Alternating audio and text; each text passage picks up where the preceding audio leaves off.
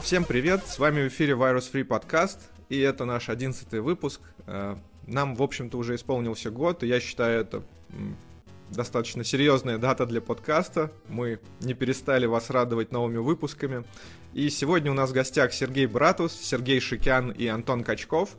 И цель нашего выпуска поговорить о конференциях для security researchers в Латинской Америке, и мы обсудим Hackers to Hackers и Экопати. Это две наиболее крупного, крупные мероприятия, э, которые проходят в Латинской Америке. Hackers to Hackers в Бразилии, в Сан-Пауло, и Экопати в Аргентине, в Буэнос-Айресе. А, ну, наверное, я начну с того, что хотелось бы обсудить э, Вообще, чем отличаются конференции в Латинской Америке от э, мероприятий, которые проходят в Европе и в Штатах?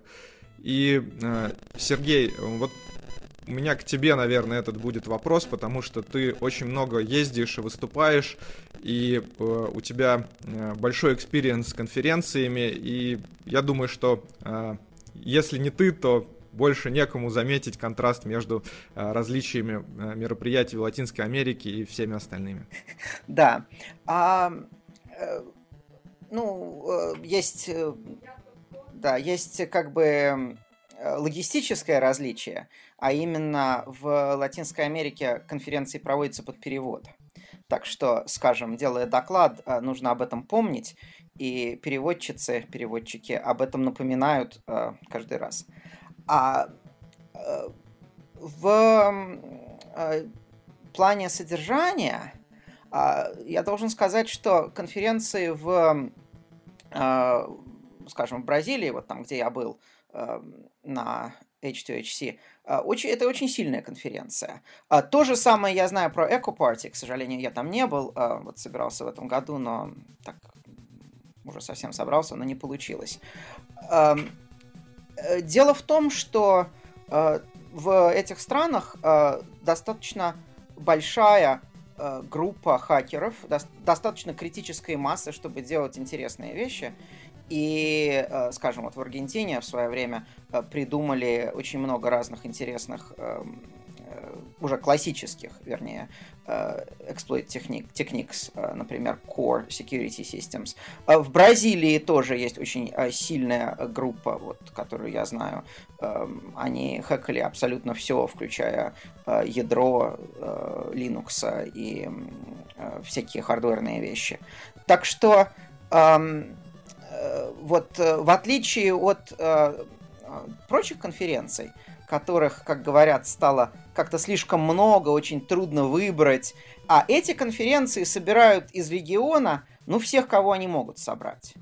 То есть в чем-то там атмосфера такая, которая была на Девконе э, в Америке, э, когда еще Девкон, вот был такой конференция, которая собирала всех. И, и при этом, но при этом они достаточно э, большие, но не очень большие. То есть там можно поговорить э, со, э, со всеми докладчиками. И, скажем, на э, speaker parties, speaker dinner, они все собираются, и э, там просто вот чего уже на Девконе сделать очень трудно. Девкон слишком большой, там очень много людей. Э, если хочешь кого-то увидеть, надо с ним а, отдельно договариваться об этом, потому что просто, ну сколько там, 10-12 э, тысяч. А, э, э, а вот в Бразилии на H2HC все по-прежнему, с одной стороны, очень репрезентативно, а с другой стороны, достаточно немного людей, и вы можете поговорить с другими спикерами о том, что интересно.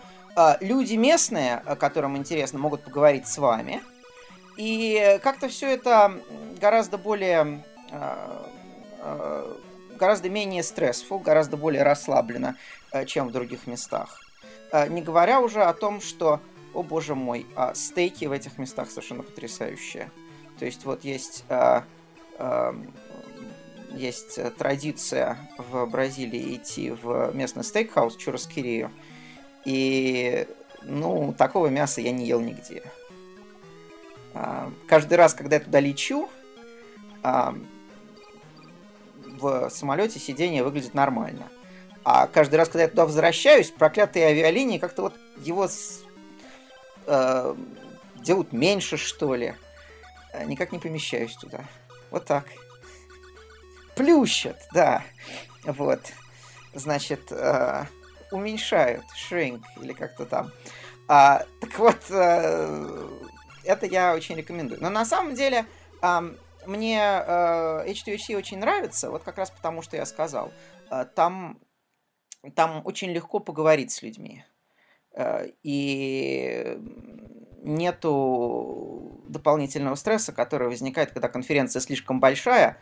Э, это стресс и для организаторов, которых трудно поймать, они все время бегают, что-то там улаживают, и для спикеров, потому что, ну, там, там непонятно, куда идти и что делать. А в Сан-Пауло на H2HC такого нет. И я думаю, что на Эко Парти такого нет тоже. Вот так, где-то как-то так. Да, да, э, я полностью согласен. И от себя добавлю, что в этом году это была 11-я конференция Hackers to Hackers. И, насколько я знаю, э, основной из организаторов Родриго Бранко э, первую конференцию провел в 19 лет. Но это, конечно, было несколько иное мероприятие, чем мы видим сегодня. Это был такой между собойчик между группой ресерчеров. Но сейчас это достаточно большой ивент, и примерно около тысячи человек, наверное, собирается в Сан-Пауло для посещения этого ивента, причем едут со всей Латинской Америки, но здесь есть один нюанс. Э, дело в том, что в Бразилии основной язык это португальский, и это, конечно, э, несколько накладывает ограничения, потому что э, в Латинской Америке как бы наиболее распространенный испанский, и за счет этого Экопати ну, набирает больше публики, но как бы это два таких основных, наверное, мероприятия э, для исследователей в области информационной безопасности. Да, э, ты знаешь, Саш, я думаю, нужно сказать еще вот что. Э, в чтобы люди просто себе представляли, что такое Сан-Пауло.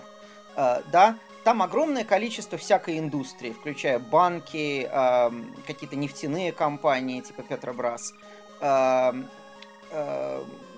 какое-то огромное количество как, какой-то другой индустрии, которая что-то делает, например, самолеты. И там среди attendees очень много профессиональных людей, которые должны все это защищать, э, делать так, чтобы это работало. Э, э, то есть э, э это, э, если, скажем, в Америке, скажем, много студентов, то тут э, э, мне показалось, что профессионалов э, больше, что и, соответственно, весь э, ивент тоже организован так профессионально. Да, да, э, это точно подмечено. И, в принципе, меня поразило то, что Сан-Пауло вообще, в принципе, по количеству населения превосходит Москву чуть ли не в два раза. А до этого я думал, что, наверное, сложно найти город больше, чем Москва. Э, и, в принципе, по э, количеству населения и по площади Сан-Пауло он просто огромный, невероятно. И те же самые проблемы, трафик, но Бизнес-центр, конечно, поражает своими высотками и, в принципе, э, очень много крупных вендоров из, из Соединенных Штатов и, в принципе, из других стран э, достаточно активно развиваются в этом регионе.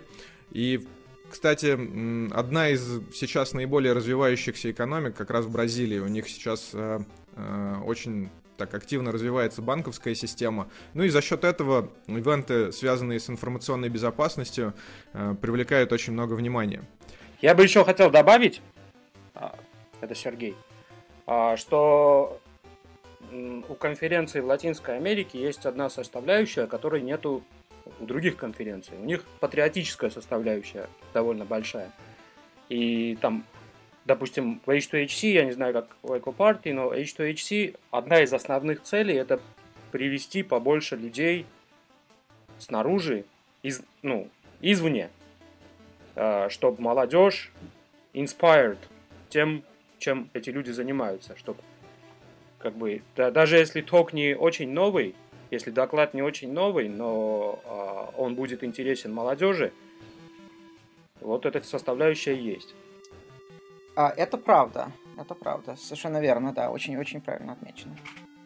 Да, это, конечно, просто, ну, очень здорово, потому что такой contribution э, для местного комьюнити — это, ну, большая работа, и, в принципе, насколько я знаю, Hackers to Hackers у них есть и свой журнал, и, в принципе, э, есть локальные ивенты, которые нацелены не для researcher ов, а для бизнес-сегмента, которые проходят до Hackers to Hackers.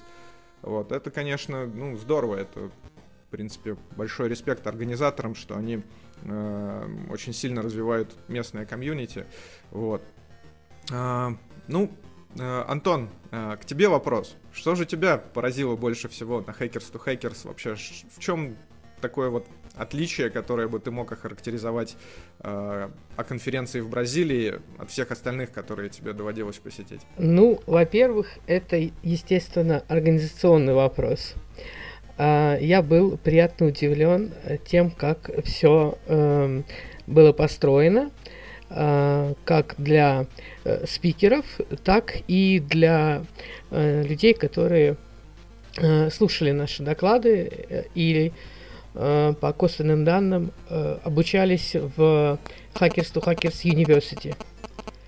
А, при этом Кроме, э, собственно, самих докладов, очень большая э, часть была выделена общению э, как вот с местным сообществом, так и, как всегда, между приехавшими людьми, выступающими и посещающими конференцию.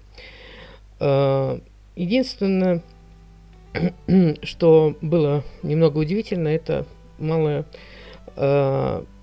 посещения э, англоговорящих э, докладчиков, но я думаю, что э, если учитывать в своих докладах такую э, особенность и облегчать каким-либо образом переводчикам их работу, то этот фактор можно легко изъять. Что еще было приятно поражено – э, приятно поражен в Бразилии тем, что э, здесь как раз, наверное, культура э, позитивного хакинга э, очень развита. Э, возможно, это связано с местным менталитетом и культурными особенностями, но э, эта э, атмосфера как раз порождает то желание э, развиваться и э, обучать других э, еще больше. Э, ну и, естественно, э, красоты вокруг э, и этот э, контраст. Сан-Паулу действительно го- город контрастов. К сожалению, не удалось выбраться э, вне города, но все равно было очень все классно я вот даже добавил бы, что э, обычно на, на всякой конференции кто-нибудь подходит и благодарит э, за то, что приехал, за то, что рассказал. Но, э, честно говоря, вот меня редко где так благодарили, э, э, как в Сан-Паулу. Это очень гостеприимная культура. И они, и они а, совершенно очевидно, что они ценят то, что человек приехал к ним рассказать что-то такое интересное. Да, согласен. То есть очень-очень тепло встречают э, гостей э, в Бразилии. Э, ну, еще хочется отметить, что организаторы конференции действительно проводят еще много различных ивентов для спикеров, и это и dinner ы, и какие-то entertainment-ивенты. И на самом деле по гостеприимству для спикеров, наверное, это была самая гостеприимная конференция из всех, которых мне доводилось быть, потому что здесь очень много внимания уделяется со стороны организаторов, чтобы э, людям, которые приехали делать доклады, было комфортно и э, интересно. И, в общем-то, я считаю, что организаторам полностью удалось достичь этого эффекта. Да, я вот хочу сказать, что я э, побаивался немножко, когда первый раз туда ехал, 4, кажется, или 5 лет назад. Но э, я же не говорю э, по-португальски ни слова. А, но все вышло совершенно отлично. И вот сколько лет я туда езжу, э, там не было никаких проблем.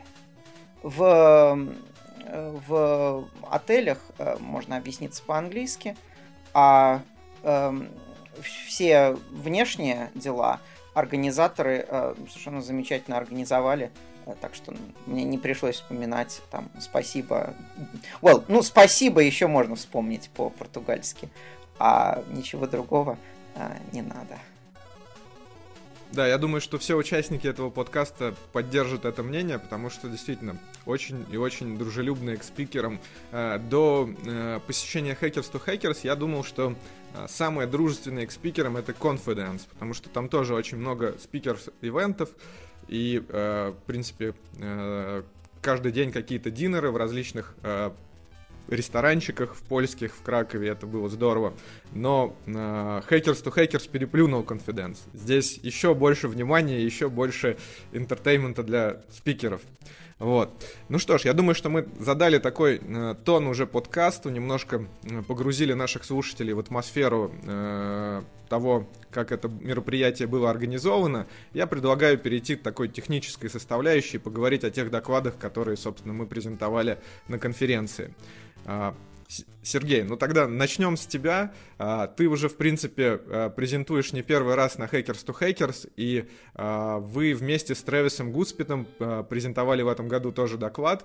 И, насколько я даже знаю, у тебя было два доклада. Вот не мог бы ты вкратце рассказать? Да, с удовольствием. На самом деле, э, лучше я начну с э, keynotes, э, с, которые в этом году были очень хороши. Э, то есть э, там было две keynotes. Э, одна Дэниела Бернштейна, известного как DJB. Это он написал Qmail и DJ DNS. И при этом он криптограф. Или наоборот, он криптограф, и при этом он написал DNS-сервер и mail-сервер. Очень интересный человек. Эм, он рассказывал про то, как э, можно намеренно ослаблять криптографию и про то, как, собственно, э, по э, э, э, эм, всяким э, э, Snowden Leaks э, и прочим, э, возможно, э, NSA это и делала. Э, ну, э, доклад был, э, доклад был очень технический и очень интересный. То есть, э, скажем, если вам интересна история криптографических атак, а, интересных криптографических атак, то можно брать а, все там пару десятков статей, на которые он сослался, и делать из этого а, курс, может быть. Очень интересный доклад. Как обычно, э, он вешает свои слайды и э, на, у себя на крипто, CR, YP, TO. И эм, я даже посмотрел там, делал какие-то выписки э, из этого. А второй, э, второй keynote был Halver Flake. Ну, Halver Flake, э, Томас Далиен, очень известный человек, опять же, в реверс-инжиниринге.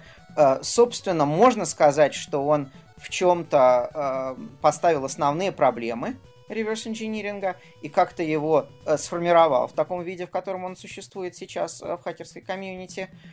Ну, вот его компанию Zynamics э, купил Google э, некоторое время назад. И, э, соответственно, он говорил о, э, об индустрии, о том, как э, атакующие и защищающие в индустрии мотивированы, о том, как э, можно бы было э, сместить э, эту мотивацию э, с целью того, чтобы компьютеры компьютерные системы в индустрии не были бы так плохи, как они сейчас плохи. А, это был тоже интересный доклад, но, опять же, было очень э, приятно послушать такого заслуженного человека, э, который сейчас занимается индустриальной работой. Ну вот. А про мои, то есть их доклады были, наверное, интереснее моих. У нас было два доклада. Один с Трэвисом, другой я делал сам. С Трэвисом мы рассказывали про wireless протоколы на физическом уровне. Но это как бы неправда. То есть мы не говорили про waveforms, мы не говорили про радиоволны, мы не говорили про антенны. Мы говорили о том, как файлы, вот этот вот физический уровень, он на самом деле совершенно не монолитен.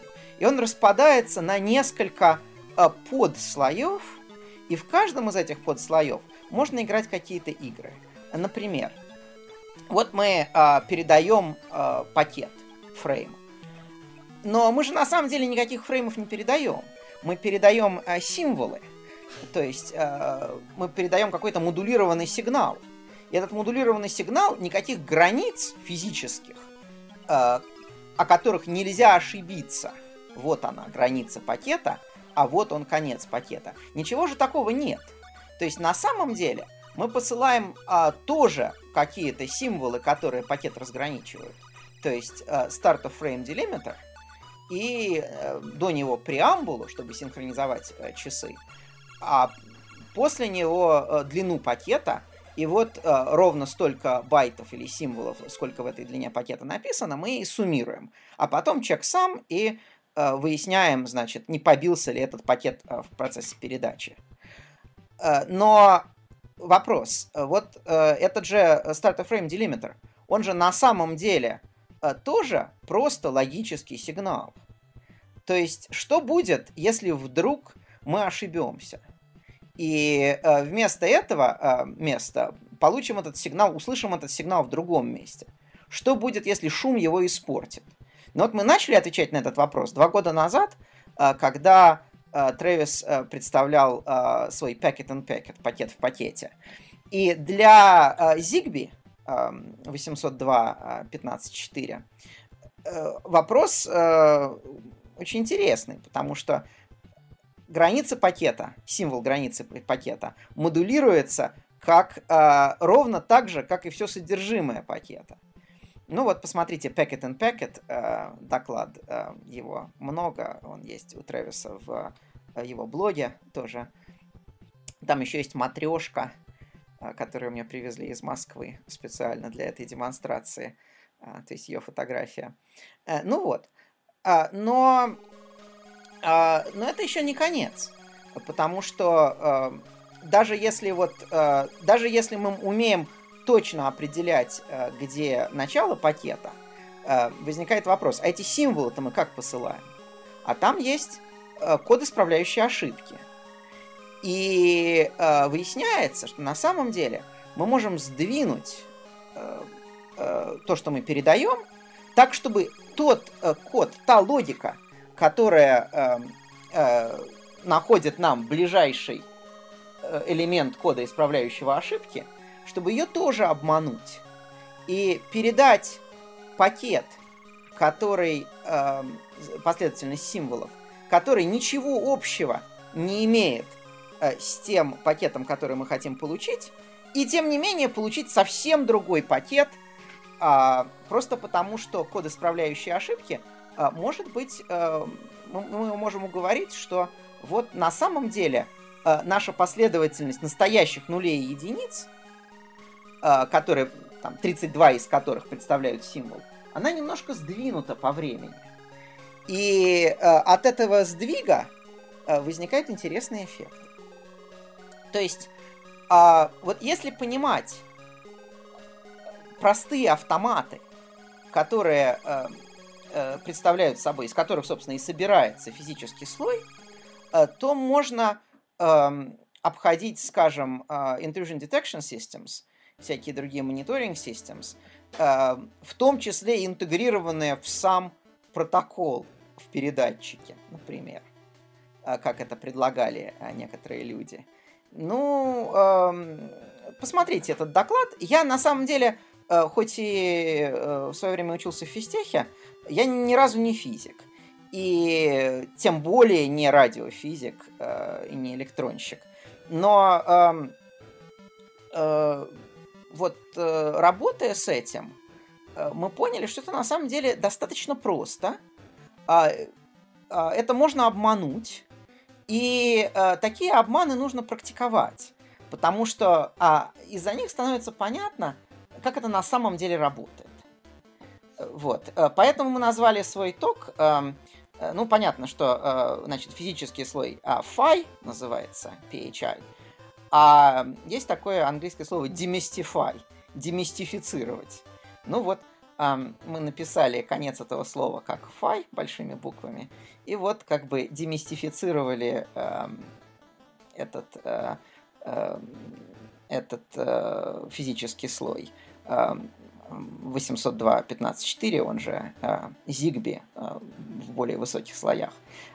И на самом деле так устроены, примерно так же устроены и другие фай.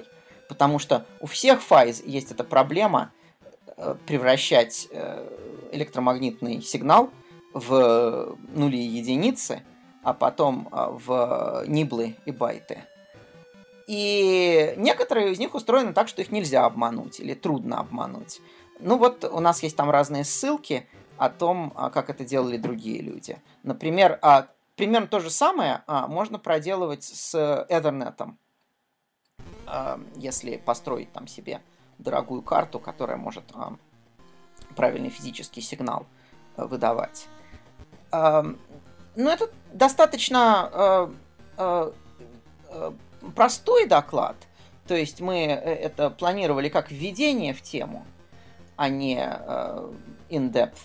Но, э, но, может быть, кому-нибудь будет интересно. А э, меня, как, как, как, собственно, я уже сколько говорю, э, меня э, э, эта тема очень волнует, потому что э, простые машины, вот как в свое время э, в курсе физики мы изучали какие-то рычаги, блоки, э, полиспасты, еще что-то такое. Э, вот такие же простые машины – есть в радиочипах. И их можно использовать так, как разработчики не планируют. В чем, собственно, видимо, и состоит смысл и цель. А это был один доклад. Ну, а второй доклад был э, э, э, не новый.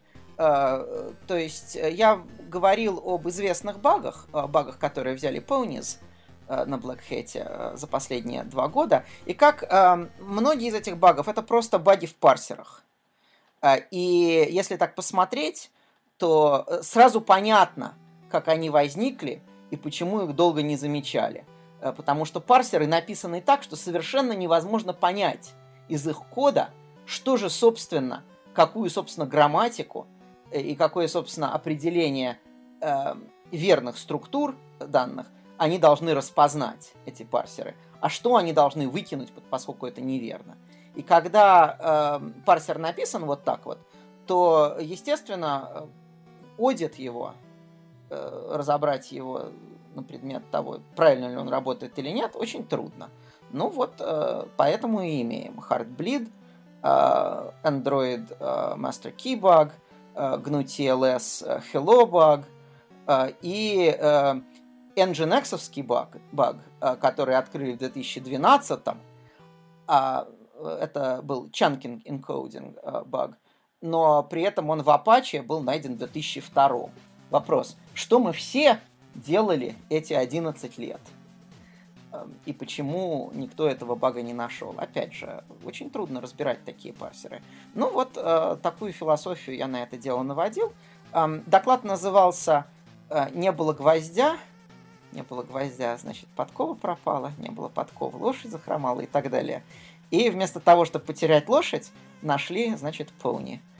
Э, ну и приключений на свои парсеры и сервера.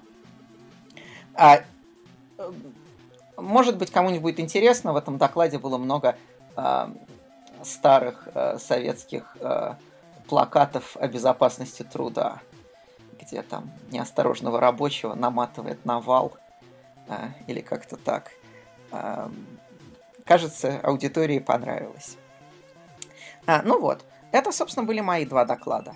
Так, а, я кому-то вообще времени оставил? Да-да, у нас нет ограничений по времени, все отлично. А, ну что ж, а, очень было информативно и объемно по поводу докладов. Э, я буду более краток насчет э, своего доклада. Мы с Женей Родионов вам докладывали о нашем проекте Hexrace Code Explorer. Это плагин к Hexrace декомпайлеру, который облегчает жизнь для реверсинга объектно-ориентированного кода. Ну, собственно говоря, у нас была какая цель? Когда мы реверсили Stuxnet Flame, э, мы столкнулись с такими проблемами, что это достаточно большие программы, и просто как бы э, как пошаговая отладка этих программ, она, в общем-то, невозможна. То есть нужно сначала понять э, цели, и потом уже, соответственно, таргетированно пытаться в динамике это все дело изучать. Но для того, чтобы понять цели, соответственно, это большая работа со статическим анализом. И э, анализируя эти программы, они, во-первых, написаны на C++, там много объектно-ориентированных э, структур, и IDA автоматически не умеет э, парсить ни конструкторы, ни деструкторы, не э, выделять, соответственно, объекты э, в виде классов, и тем более строить какие-то иерархии. Э, и X-Ray, соответственно, тоже этого не умеет. А, мы пришли к выводу, естественно, что ну, можно объекты C++ представлять в виде структур э, в IDE, Э, и таким образом, как бы, если э, в первом поле добавлять ссылку на другой какой-то, другую структуру, которые взаимосвязаны, то таким образом можно выстраивать некоторые иерархии. Но, в общем-то, делать это вручную достаточно все тоже уныло, потому что это долго, и если таких объектов, как, например, в Stuxnet и Flame, там сотни различных объектов и э, структур, это, в общем-то, достаточно уныло добавлять все это вручную.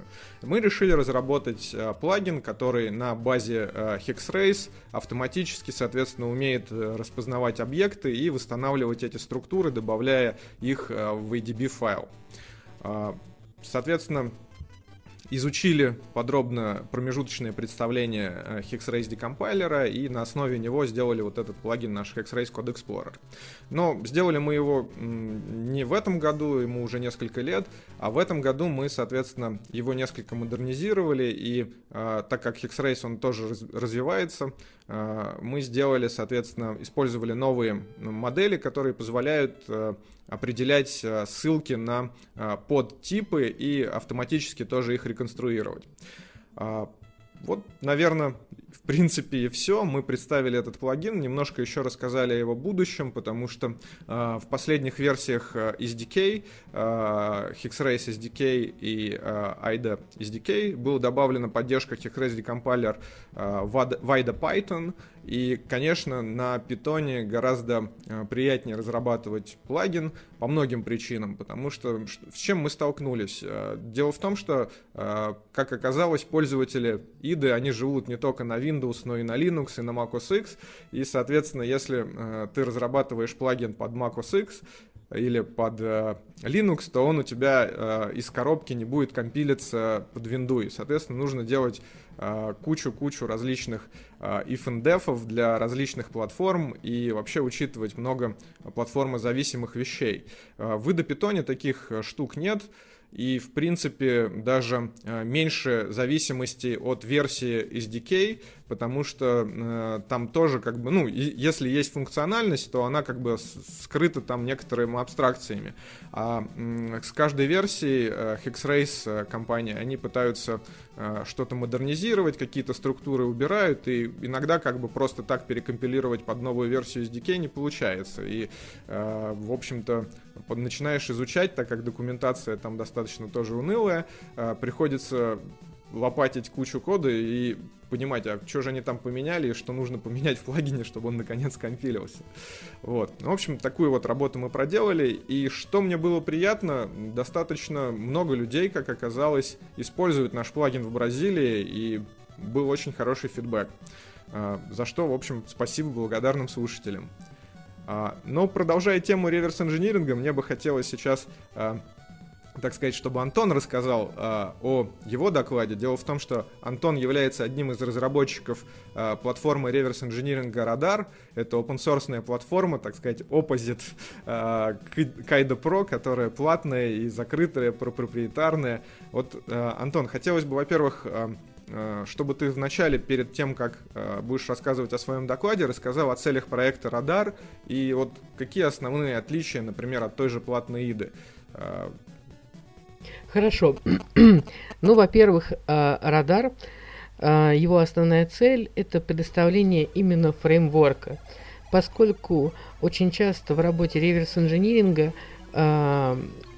особенно если это, э, например, моя э, часть фирмварь, возникают э, ситуации, когда требуется значительная доработка инструмента до, э, для работы. Э, в отличие, например, от работы с малварью, э, где достаточно много однообразной э, работы.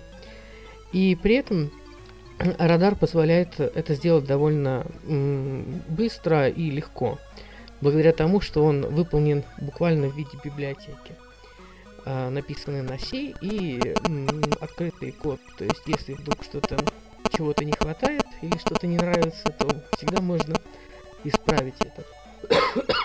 Прошу прощения.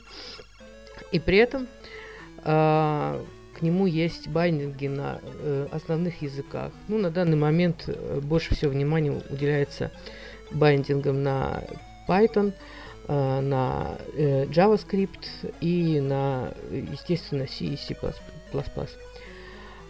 При этом э, мой э, доклад про э, реверс фирмваре был недостаточно э, обширен, потому что если рассказывать про реверс вообще любых э, в принципе, то это не хватит и всей конференции.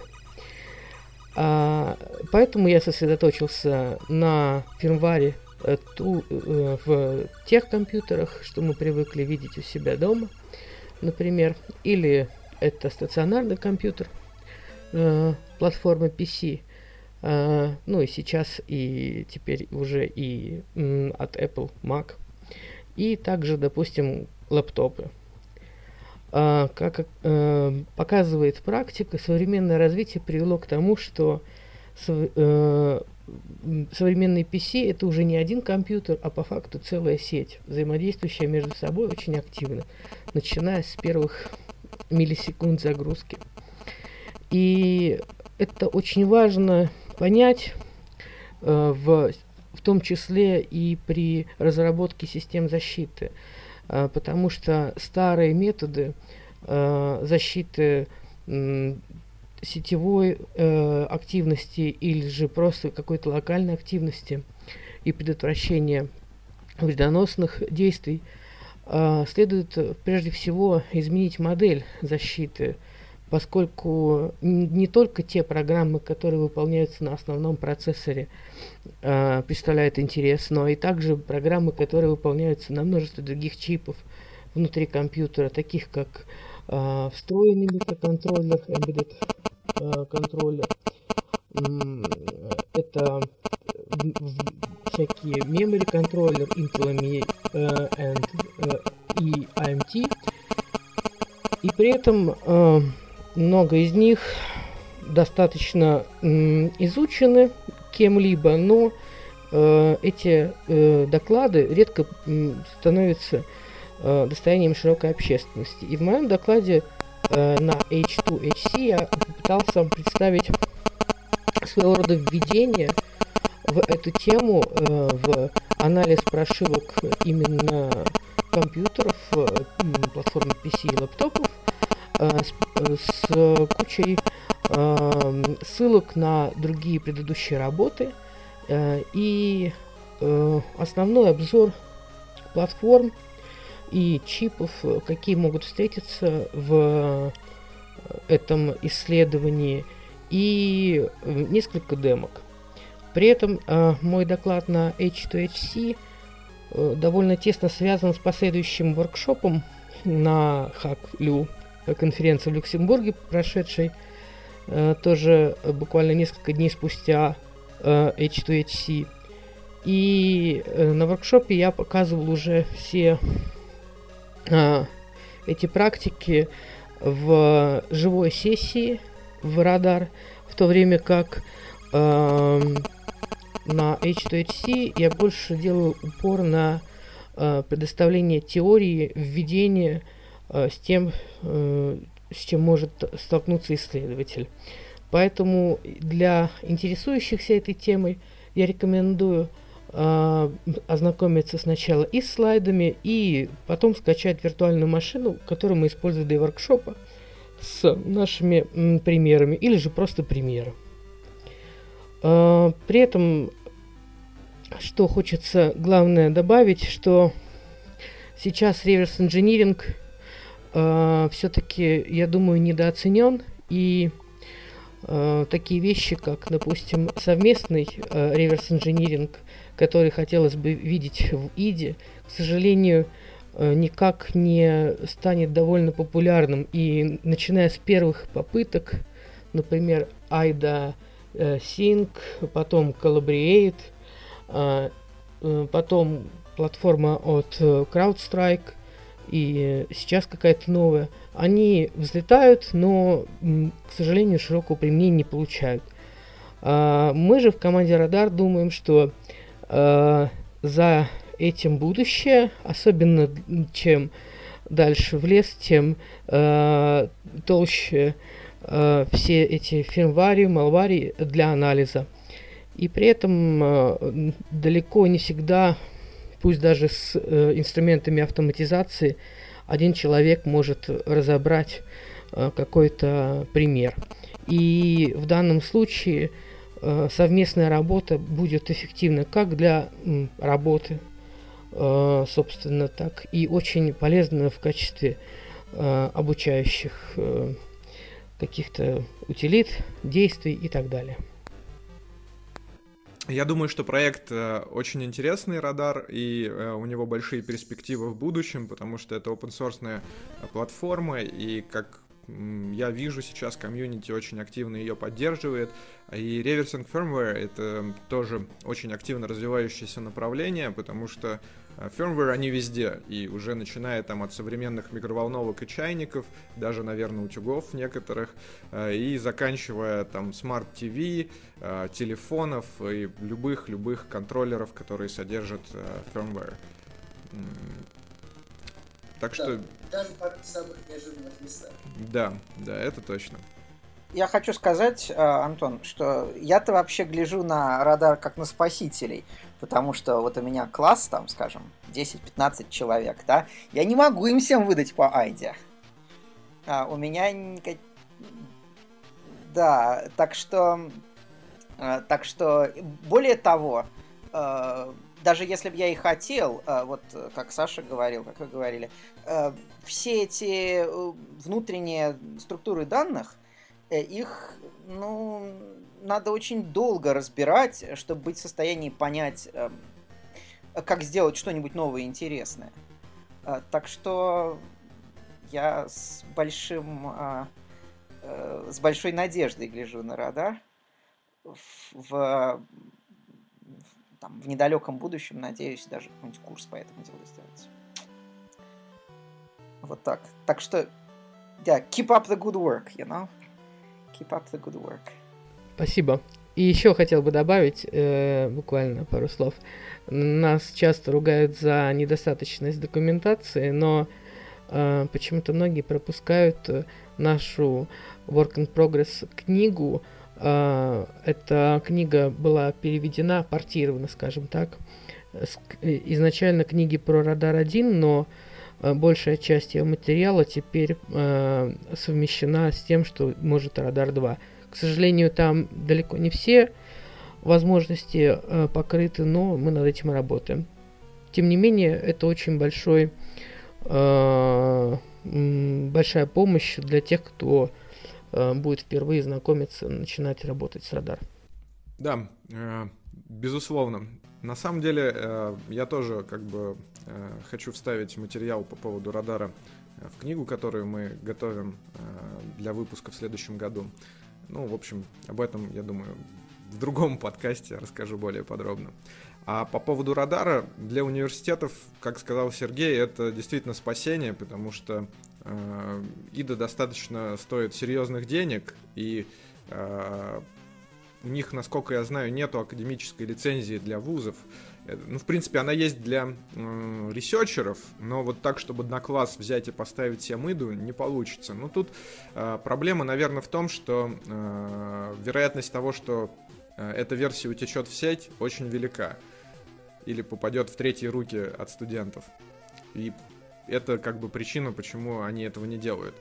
Но, с другой стороны, как бы людей нужно обучать, и в данном случае радар выглядит очень выгодном свете, потому что, во-первых, это open source платформа, и здесь даже можно как бы давать какие-то задания по э, модернизации, написанию плагинов и прочего, то есть когда люди уже осмыслили какие-то цели реверс-инжиниринга и готовы делать какой-то automation э, для этого.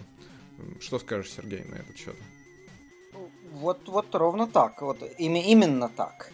Uh, то есть, uh, скажем, uh, в, э, в школе есть несколько э, стандартных э, как бы временных рамок, на которые можно дать проект. Да? Можно дать проект в курсе. Значит, там сделайте что-нибудь интересное, вот, так сказать, за пару недель. Можно дать проект студенту, там, сделаю что-нибудь интересное за месяц или за год.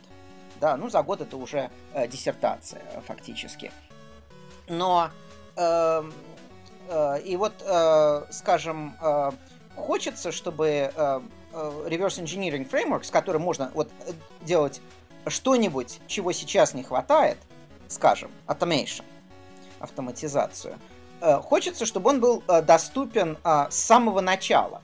Потому что, естественно, те студенты, которым ты, которых ты научишь, потом они пойдут, э, там, скажем, делать диссертацию, и хочется, чтобы они уже, уже к моменту диссертации уже умели обращаться с этими э, tools.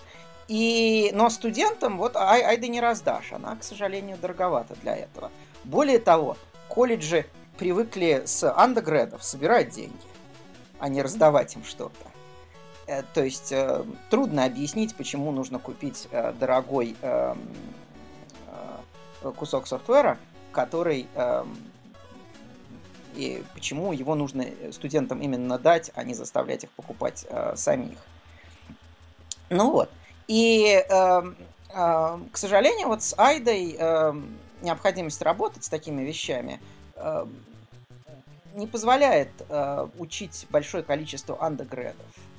Э, и не позволяет, значит, соответ, соответственно, э, трудно давать э, более интересные задачи, э, скажем, э, аспирантам или мастер-студентам. Э, так что, как я и сказал, давайте, ребята, давайте. Там клонируйте себя, что ли. Или как-нибудь так. Вот. Да, да. Ну, вообще, конечно, э, как всегда, как бы, так сказать, э, основная, основная проблема моей жизни это то, что я не могу там, как бы, э, сказать, вот хорошо бы этим людям дать много денег, и, значит, и чтобы эти деньги кто-нибудь дал. Но, но если так, то приходится вот, значит, на, на энтузиазме. Да. Ну, далеко не всегда деньги решают. А, и, и на порой даже чаще всего это вре- время. Время, деньги. Ну, кушать-то надо. Кушать-то надо. А главное, хотелось бы, чтобы это время не занимали, не занимали другие вещи, типа а, основной работы. Ну да, согласен. Но порой энтузиазм э, гораздо лучший мотиватор, чем деньги. Но без денег, конечно, да, потому что кушать надо, все верно подмечено. А, у нас еще э, в студии Сережа Шикян. И, э, Сереж, хотелось бы услышать про твой доклад и твой ход. Да. А, говорили мы в этом году, то есть я говорил в этом году на H2HC о методах э, детекции headless браузеров, которые посещают веб-сайт. И пару слов, почему кому-то интересно э, ловить их. Headless браузеры, значит, ну, один самый популярный это Phantom.js, который на основе WebKit Engine, на, который на основе Qt WebKit, WebKit библиотеки, которая написана Qt Framework, э, которая часть Qt Framework, который, в свою очередь, на основе WebKit Engine самого, который до сих пор используется в Safari и который большей частью еще используется в Chrome. Другой пример headless браузера это Gecko.js, который на основе... Ой, пардон. Slimer.js, который на основе Gecko Engine, который Firefox. И, значит, есть еще такая же вещь для, э, на основе IE, называется Trifle.js. Headless браузеры, они очень полезные штуки для всякого рода тестир, автом, автоматизированного тестирования с э, web application ов. Например, там, для performance testing а, для functional, функционального тестирования. А также headless браузеры могут использоваться для чего-то менее полезного, ну, для веб-сайта, но более полезного для хакеров. А, например, сейчас очень часто, ну, любого типа автоматизированные атаки э, имеет смысл в наши дни делать, используя headless браузеры, в которых есть свой JavaScript engine, которым, которому не надо, для которых не надо писать какие-то очень сложные э, regular expressions и просто эвалюировать JavaScript и послать очередной HTTP запрос, допустим.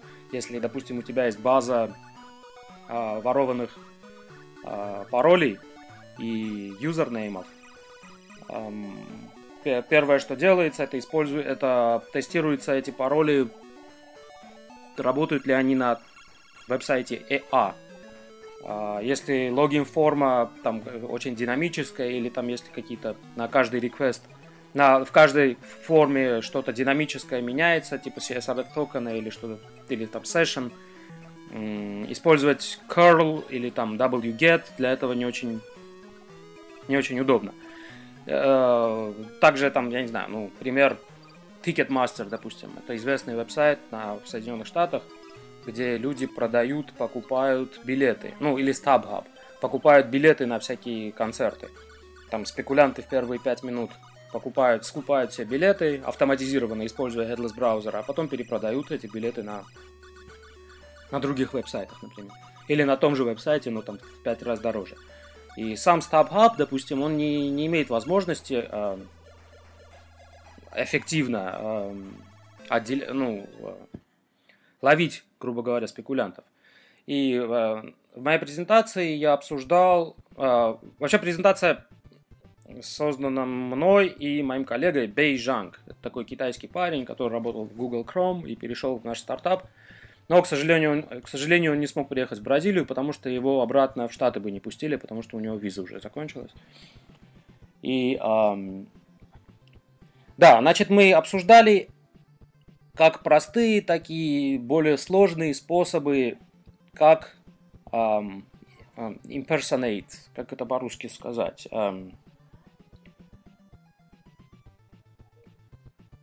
да, как, как, как обмануть веб-сайт и механизм. Да, да, точно, точно.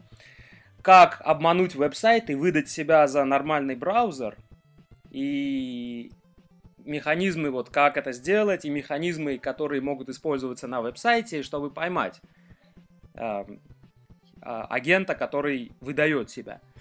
И мы, ну, рассматривали как простые вещи, типа, допустим, фейк, ну, э, фальшивый плагин array структуру представлять, и если э, веб-сайт проверяет плагин array, то говорит, что вот, там у меня есть Chrome, а, у меня есть э, Flash Player или там PDF Reader.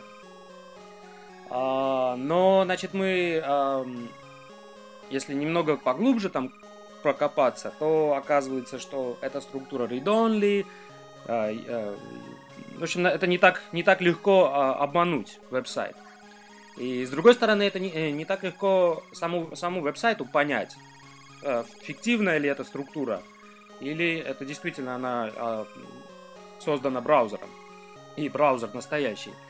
Или там э, одна из интересных вещей, на которую можно смотреть, это, допустим, стек JavaScript. как, как сам формат стека, который может, в принципе, идентифицировать браузер и даже версию браузера достаточно, достаточно хорошо, так и, э, так и какие-то, не, не сам формат, а так и, э, допустим, какие-то данные в call стеке JavaScript. Э, э, потому что если, ну, все, буквально все в JavaScript можно, э, можно переписать. Но если ошибка кидается самим JavaScript engine, то это не так легко. Без перекомпиляции самого, самого браузера это будет не так легко э, сделать свой call stack, чтобы он был похожим на call stack Chrome, например. Или call stack Safari. Хотя вот Safari и тот же самый Phantom.js, они используют ну, практически одну и ту же версию э, WebCore. Эм, там есть свои различия. И как бы мы вот еще э, рассказали о способе, ну, допустим, один из способов просто переписать какой-то API популярный, который, скорее всего, будет вызван э, браузером, допустим, там document.querySelectorAll. То есть, скорее всего, они вызовут это. И если ты uh, overloadнешь, override querySelectorAll, и в самом querySelectorAll, в, в, в этом фальшивом querySelectorAll uh, бросить ошибку, потом прочитать формат и по, uh, попытаться понять, uh, настоящий ли это call stack, который сгенерирован браузером, который э, задекларирован в user agent string, или это что-то э, фальшивое, это, в общем, хорошая индикация, хороший способ поймать э, э, headless браузеры. Ну или там другая вещь, на которую можно посмотреть, так как все headless браузеры, э, они имплементируют network stack по-своему, э, там есть, в принципе, достаточно большие различия между headless браузерами и, э, и настоящими браузерами. Допустим, порядок HTTP хедеров, который рандомизирован сейчас в основном э, в, в крупных браузерах и не рандомизирован э, в, в headless браузерах. Или там некоторые значения HTTP хедеров будут э, upper, э, начинаться с большой буквы. Вот такие вот мелочи, которые, если суммировать, ведь э, суммировать эти подходы, то можно, в принципе, с достаточно большой точностью определить, кто э, на твой веб-сайт лезет. Ну и э, после того, как определишь, мы тоже вот прошлись по как можно испортить браузер, грубо говоря, который на самом деле и не браузер. То есть вот э, тот же самый overloaded uh, query selector all, который, в котором ты, который, в котором веб-сайт э, может э, иметь какую-то, типа, что-то типа honeypot, и вот анализируя call stack, можно, допустим, возвращать что-то не то, что э, настоящий query selector all возвратит. Или просто стереть весь дом страницы. Или можно даже э, крашнуть браузер, так как э, чем headless браузер-то отличается от настоящего, там нет сэндбоксов, там минимум security, э, плюс все эти браузеры, они используют достаточно старые э, э, JavaScript и э, WebCore. Э, то есть, ну, не, не, когда я говорю старые, это несколько месяцев им. То есть они отстают от релиз-сайкла настоящих браузеров на неск... от несколько месяцев до года. То есть очень много vulnerability, которые уже пофиксены в, в, в больших браузерах, все еще живут в, э, в headless браузерах. И там у нас было, ну, а, а, а, мы просто привели пример, как можно вот поискать на веб, а, поискать WebKit vulnerability и сразу же там за 5 минут создать свой эксплойт и э, завладеть Э, системой, которая, которая запускает вот этот headless браузер. Um, что там еще? Um, ну вот, допустим, или там друг, другая особенность. Uh, Phantom.js почему-то не имплементирует function prototype bind. Это, значит, такая вот функция, которая из... которая, которая делает что-то.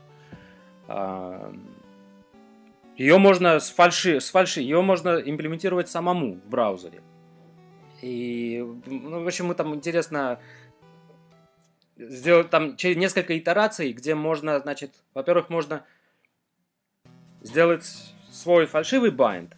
С другой стороны, этот фальшивый bind можно поймать э, кодом с веб-сервера, если сделать toString на этот bind, потому что в toString будет видно, что это не native код, не, брау, не имплементированный браузером, а юзер имплементированный. А с другой стороны, можно переписать toString, который будет все время возра- всегда возвращать, что это native код. Но, с другой стороны, э, этот фальшивый toString можно будет поймать, сделая toString на toString. И понять, в общем, грубо говоря, там, кто больше и кто более детально будет э, имплементирует свои э, detection или obfuscation или evasion techniques, техники, то тот и выиграет, грубо говоря. И, в общем, вот так вот, да. Об этом была наша презентация. Ну что ж, мощно, мощно ты э, рассказал. На самом деле, да. Не, интересный доклад был, и, в принципе, автоматизация этой, этих вещей, она достаточно востребована. Вот. Э, ну, во-первых, как бы мы все линки э, приведем э, на доклады в наших э, шоу-нотс к подкасту. Э, Сереж, слайды уже есть на паблике к твоему докладу? Нет, слайдов нет, плюс еще будет там... Э, мы релизнули на GitHub типа фреймворка, который можно вот взять и использовать на своем веб-сайте, грубо говоря, для детекции headless браузеров. Uh, да, линки, конечно, дам, слайды тоже. Ну, супер. Uh, uh, ну, Продолжая разговор, э, хотелось бы, кстати, еще сказать, что э, помимо Hackers to Hackers, э, до конференции буквально там за несколько дней проводилось еще одно мероприятие, на которое, в принципе, все спикеры International, которые приехали в Бразилию, в Сан-Паулу, были приглашены. Это конференция SASICON. Она отличается тем, что все приглашенные лица, они как бы туда могут попасть люди только по приглашениям, то есть такой ивент по инвайтам. И, соответственно, а, каждый человек, который а, был приглашен, он может пригласить еще одного человека. Но а, если э, этот человек что-то накосячит на конференции, то обоих, соответственно, уже не будут приглашать последующие годы и проведение этих ивентов. На самом деле такой подход достаточно интересен, и чем эта конференция отличается от других? Ну, дело в том, что это полностью нон-профит ивент, и, в принципе, э, идея была такая, что, э, скажем так, э, можно вести дискуссию, ну, там присутствовало порядка где-то, наверное, 20-30 человек, и в процессе доклада можно вести дискуссию с залом, что достаточно интересно, потому что в таком режиме я еще не проводил докладов. Сереж, Тебе, как самому опытному спикеру, э, Братус, э, хотелось бы задать вопрос по Сасикон. Э, что ты думаешь об этом ивенте? А, я очень его люблю. А, я специально приезжаю на день на два раньше, чтобы оправиться от полета и, значит, там уже присутствовать в не, не в полусонном состоянии. А, это отличный маленький кон, вот э, в прошлом году э, там, э, например, были люди, которые делают GR Security Packs. И что самое интересное, поскольку это такой маленький кон, собственно, все собираются в небольшой комнате, там а, нету эм, необходимости придерживаться какого-то четкого расписания. Это очень хорошо, потому что, скажем, а, один из этих докладов, который был мне особенно интересен, он а, вместо часа там занял что-то вроде трех. И я настолько этим наслаждался, что где-то вот э, к сожалению, к третьему просто не хотел от, отлучиться оттуда ни на минуту. И где-то вот к концу третьего часа попросил, чтобы они сделали то, что у нас называется bathroom break. А я не знаю, как это сказать по-русски. Чтобы можно было, наконец, э, сходить в туалет. Вот-вот, да, его, совершенно верно. А, но а, а, отличные доклады, причем, поскольку это маленький кон, на котором никто ничего не записывает, то люди обычно говорят больше, и можно услышать всякие интересные для, для под запись неподходящие детали. Ну, в общем, к тому же э, там кормят э, очень вкусными, даже не знаю, как это назвать, пирожками, блинами э, из муки непонятно чего. А, тапиока, да, совершенно точно. Вот оказывается, что если взять э, муку из тапиоки и э, бросить ее на сковородку, то она превратится в э, что-то вроде блина сама по себе без всякого масла. Кто бы мог подумать. То есть, э, ну, э, такой очень э, маленький, очень дружественный э, и очень э, по содержанию э, хороший кон. Э, э, глубокий. Опять же, э, э, обычно там есть докладчики с H2HC, то есть э, лучшего момента для того, чтобы поговорить с людьми и что-то такое обсудить, Э, нету. Не могу не согласиться. Конференция отличная и действительно согласен полностью, что ну, получается такой более живой толк, потому что, в принципе, так как не идет запись и так сказать, случайных людей на этой конференции тоже нет. Э, можно более такой свободный и комфортный, комфортную дискуссию и с залом, да и, в принципе, в процессе доклада вести, потому что, конечно, как бы на большую публику порой все-таки приходится выбирать как бы и слова, и что-то хочется говорить, что-то нет, а что-то и нельзя. Э, поэтому здесь, конечно, более комфортная обстановка в этом плане. Ну и как бы цели конференции, конечно, это собрать, так сказать, э, сливки ресерчеров бразильских и вообще как бы Латинской Америки, потому что я там видел людей, которые потом были на Экопате тоже. А, ну и продолжая наш подкаст, наверное, я скажу пару слов теперь про Экопати.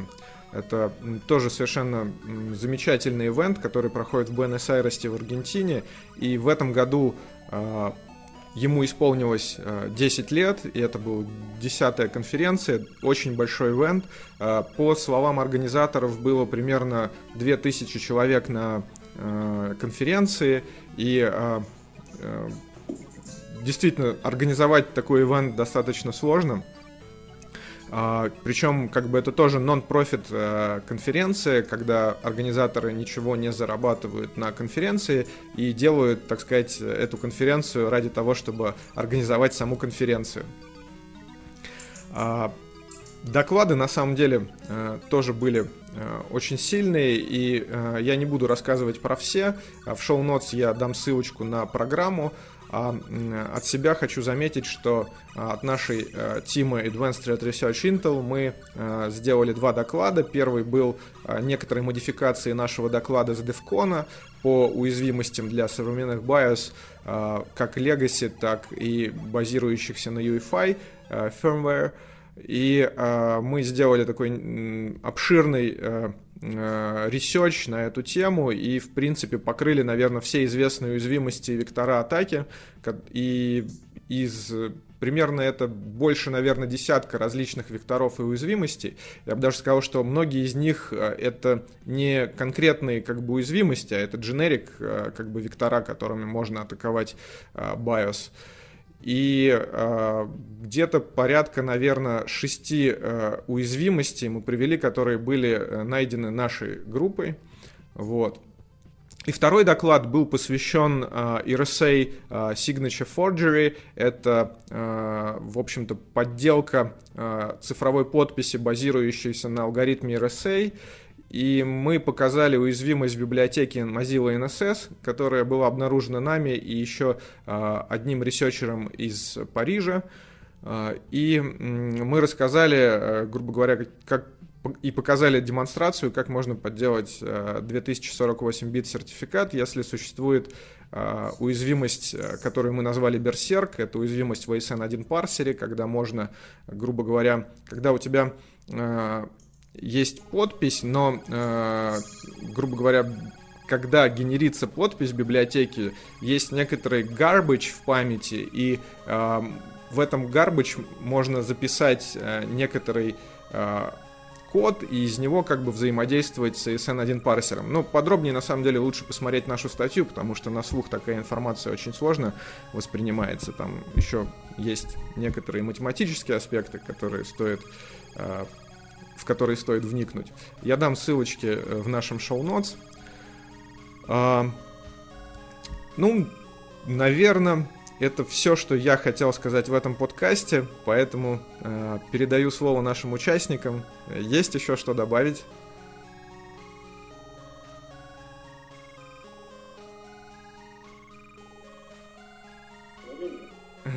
Хорошо.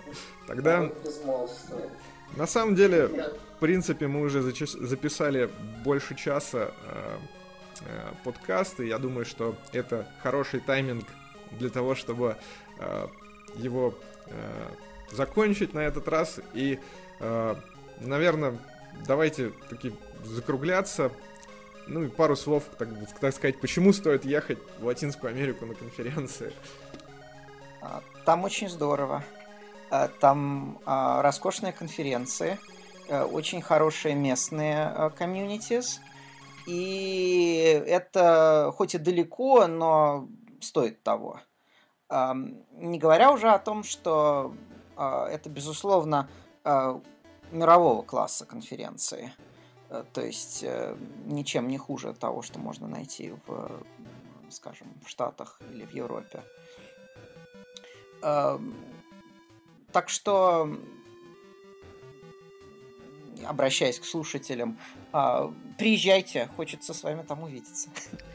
Хотелось бы добавить, что тех, кто решится прие- приехать, ждут очень э, гостеприимные организаторы э, и э, само хакерское комьюнити, а также очень много э, новых, э, нового опыта, э, experience а, который можно получить как на конференции, так и просто гуляя по Бразилии и, соответственно, другим латиноамериканским странам.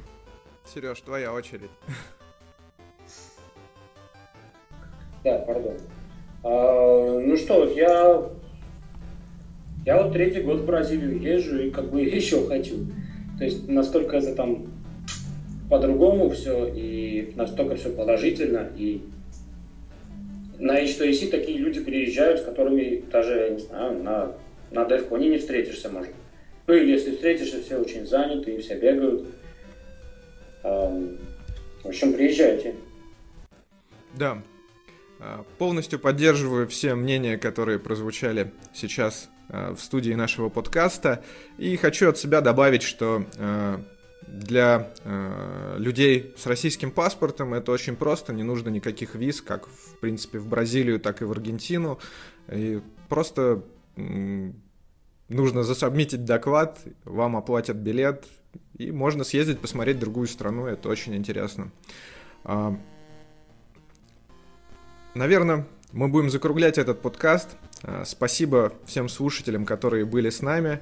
А, на самом деле этот подкаст выходит в принципе, во время, когда нашему подкасту исполняется один год, это одиннадцатый выпуск, и один год подкасту достаточно символично.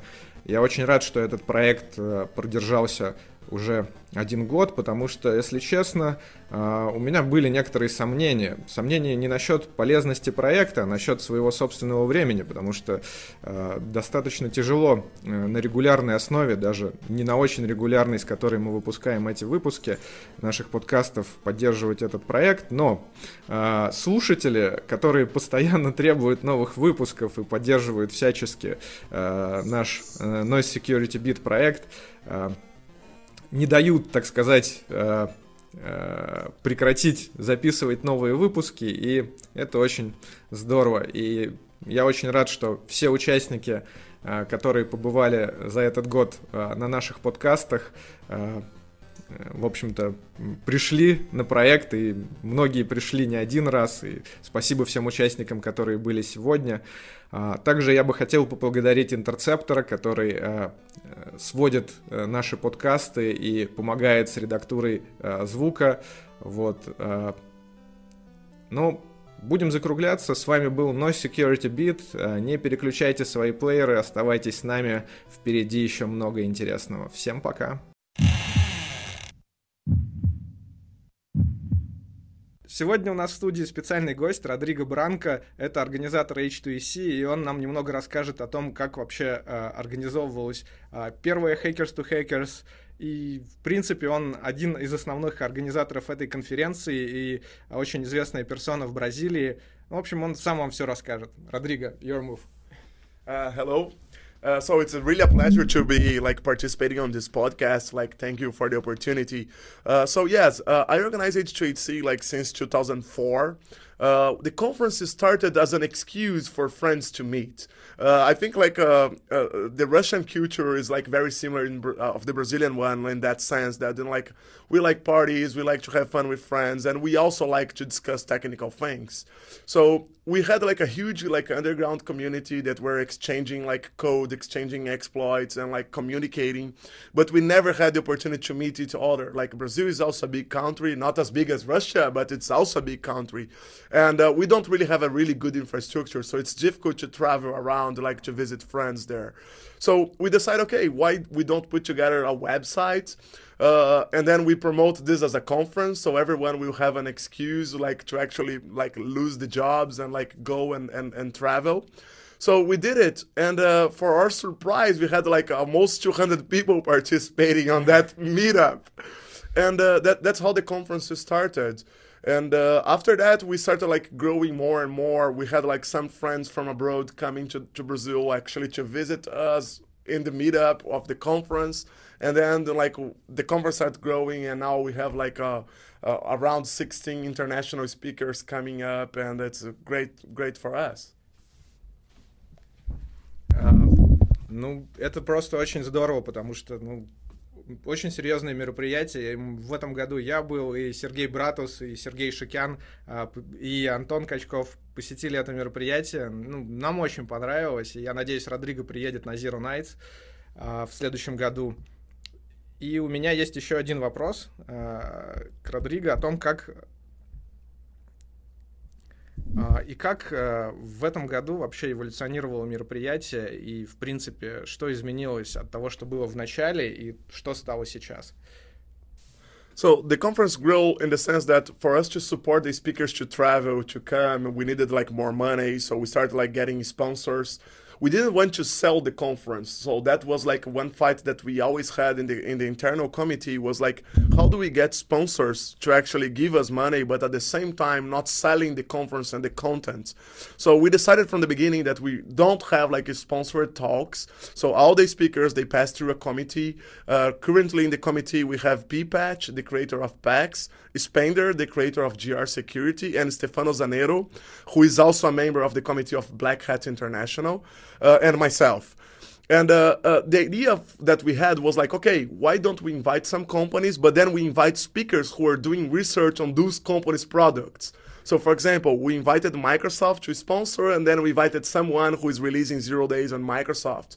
And then with that, we actually demonstrated that we can grow a conference, we can have sponsors, but at the same time, keeping the community spirit. Uh, nowadays, the, uh, in the beginning, the conference was in a university. Nowadays, we do the conference in a very nice hotel. So the infrastructure changed a lot, but the environment in general is still the same. Like we have like a open bar in the conference. Uh, we do have like a, a parallel talks. Uh, so like we grow, but at the same time we try to keep that spirit. And we also created a, a smaller conference that is invitee only.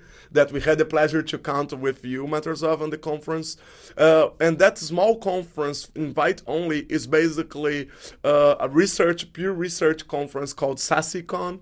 Uh, Sassy is like from the Brazilian folklore, is a guy who don't have a leg, and he always plays pranks on other on others. And the slogan of that conference is like in a sassy fight, every kick is a flying kick. So the idea is like to show that we still have that community spirit of like the underground and everything.